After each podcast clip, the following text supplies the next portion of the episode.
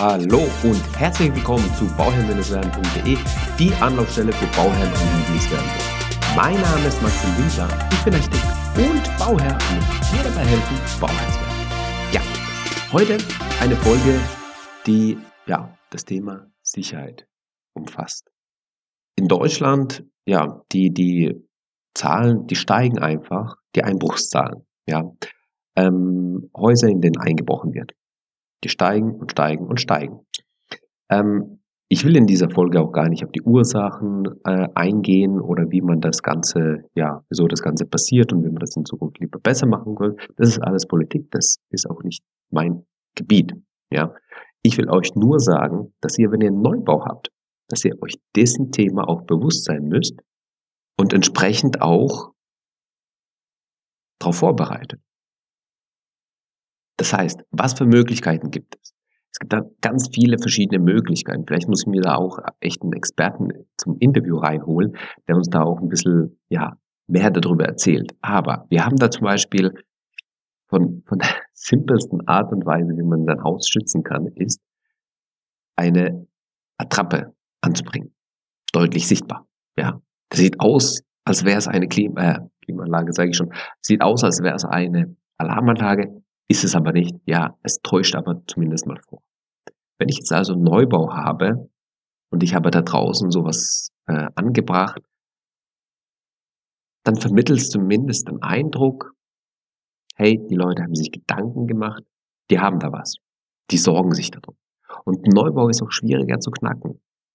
Die schauen sich das Gebiet genau an die analysieren dein Verhalten und dann brechen die ein in dem Augenblick, wenn du nicht daheim bist, aber in der Tageszeit. Ja.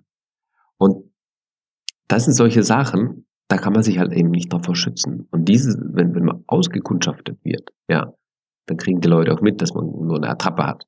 So, das ist das eine. Das ist der einfachste Schritt. Einfach eine Attrappe zu kaufen, die kostet vielleicht, weiß nicht, 20, 30 Euro. Die bringt man an die Fassade irgendwo an, deutlich sichtbar. Und das war. Ja. Dann gibt's noch die Möglichkeit, eben die Türen zu schützen, dass die Türen alarmgesichert sind. Es gibt die Möglichkeit, eben dann auch die Fenster zu schützen, dass die Fenster, wenn die eingebrochen werden, wenn die aufgeschoben werden, wenn die eine ja, Erschütterung erhalten, dann werden die Alarm geben. Ja. Und was, was danach passiert, ja, wie der Alarm funktioniert, gibt es auch verschiedene Möglichkeiten. Ja, es gibt die Möglichkeit, dass einfach nur ein lauter Ton ertönt. Es gibt dann eben die Möglichkeit, Thema Smart Home, dass man eben gleich auch auf allen Telefonen angerufen wird, die man eingestellt hat. Ja, gar kein Problem. Es gibt auch die Möglichkeit, dass dann eben Rauch im Zimmer auf einmal kommt.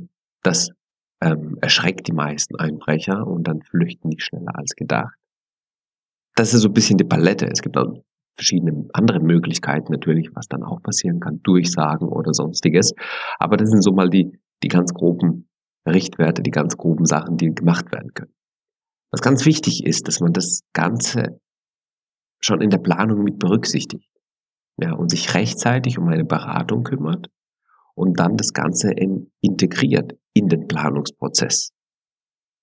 Ja, denn was bringt es mir, wenn ich jetzt die Fenster eingebaut habe und ein halbes Jahr später mussten die ganzen Sensoren von der Alarmanlage an das Fenster angebracht werden, integriert werden. Es müssen vielleicht Leitungen verlegt werden. Ja, also da, es gibt natürlich auch so Nachrüstsysteme, das heißt, da werden die Leitungen nicht verlegt, es wird das Ganze über WLAN gesteuert oder wie auch immer, über Funk. Ja, ähm, gibt es alles, aber das einfachste und das günstigste auch ist eben, wenn man das von vornherein mitplant und falls nötig eben nochmal ein Kabel verlegt. Ja, das ist ja gar kein Problem, das ist ja gar kein Thema. Wenn man das von vornherein weiß, dann kann man das auch von vornherein integrieren. Und dann kann man so die Fenster schützen. Man kann die Türen schützen. Das ist das, was sich lohnt. Und man sollte zumindest das Aufsteigen in das nächste Geschoss ähm, ja, erschweren. Erschweren. Wie auch immer erschweren. Zumindest, dass es nicht so einfach ist, nach oben zu kommen. Wenn es einfach ist, nach oben zu kommen, dann die Fenster im Obergeschoss genauso schützen. Ja, also wenn man da eine Hanglage hat, wenn man dann die Möglichkeit hat, auf die Garage leicht zu kommen, beispielsweise, das ist so ein typisches Ding, ja, man kommt leicht auf die Garage, weil äh, es ein Flachdach ist. Und dann komme ich park mein Auto dahin, steige auf das Dach vom Auto und hüpfe dann auf die Garage drauf und dann bin ich schon auf der Garage und von der Garage aus kann ich zum Beispiel weiterklettern. Ja, dann müssten die Fenster, die von da erreicht werden können, zumindest auch abgesichert werden. Zusätzlich gibt es ja natürlich zu der Alarmanlage, die ja ausschlägt, wenn was passiert, auch die Möglichkeit eben verschiedene Sicherheitsstufen in den Fenstern zu nehmen. Ja, so würde ich im Erdgeschoss auf jeden Fall dazu raten, eben eine Stufe vielleicht höher zu gehen. Und ähm, ja, im Obergeschoss kann man dann natürlich die Standard-Sicherheitsklasse nehmen, dass man da einfach nicht so leicht reinkommt. Ja. Damit ist man abgesichert, dass es erstens nicht so leicht aufgemacht werden kann. Und zweitens, falls es doch aufgemacht wird, durch Einbruch der Scheibe und so weiter, dass man dann einen Alarm bekommt.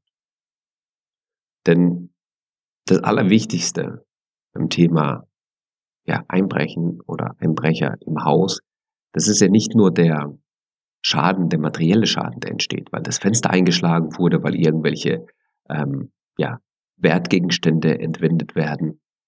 Es ist ja oftmals der größere Schaden oder der größte Schaden, der dabei entsteht, ist ja eigentlich der psychische Schaden. Weil man auf einmal nicht mehr die Sicherheit hat und sich denkt, es kann jeden Tag jemand reinkommen. Man kann da nicht mehr gescheit schlafen. Also Leute, bei denen eingebrochen worden ist, die haben mir berichtet, ähm, dass es ändert sich. Und das, damit muss man auch leben können. Das, das muss man erstmal verkraften. Weil, naja, oft passiert es eben auch, dass nachts eingebrochen wird, während die Bauherren noch daheim sind. Das ist ja der Super-GAU. Überleg dir mal, du schläfst und du steh, stehst am nächsten Morgen auf und wann merkst du, dass irgendwelche Wertgegenstände fehlen. Dann denkst du dir, meine Güte, ich bin in meinem eigenen Haus, ich bin in meinen eigenen vier Wänden nicht mehr sicher. Das muss man echt einmal verkraften können. Das ist nicht so einfach. Das ist echt nicht einfach. Deswegen würde ich euch bitten, da rechtzeitig sich darum zu bemühen, dass man sich das anschaut, welche Möglichkeiten es gibt, welche ja, Möglichkeiten es gibt der Alarm, Alarmierung, welche Möglichkeiten es gibt, um die Leute ja schwer ins Gebäude reinlassen zu können. Und dann auch entsprechend reagiert rechtzeitig, frühzeitig, so, dass es gar nicht so weit kommt, dass Leute bei euch im Haus stehen, die ihr vor allem fürchtet. Denn nicht der materielle Schaden, vergisst das bitte nicht. Das ist eben ganz, ganz wichtig, nicht der materielle Schaden ist dann der, der, wie soll ich sagen, schlecht ist oder schlimm ist, sondern der psychische Schaden, der dann entsteht. Nicht nur bei dir selbst, sondern bei deiner ganzen Familie. Und wenn du Kinder hast, dann wird's echt brenzlig. Also da muss man echt aufpassen. Und ähm, falls du einen guten Kontakt bräuchtest, könnte ich ihn dir liefern.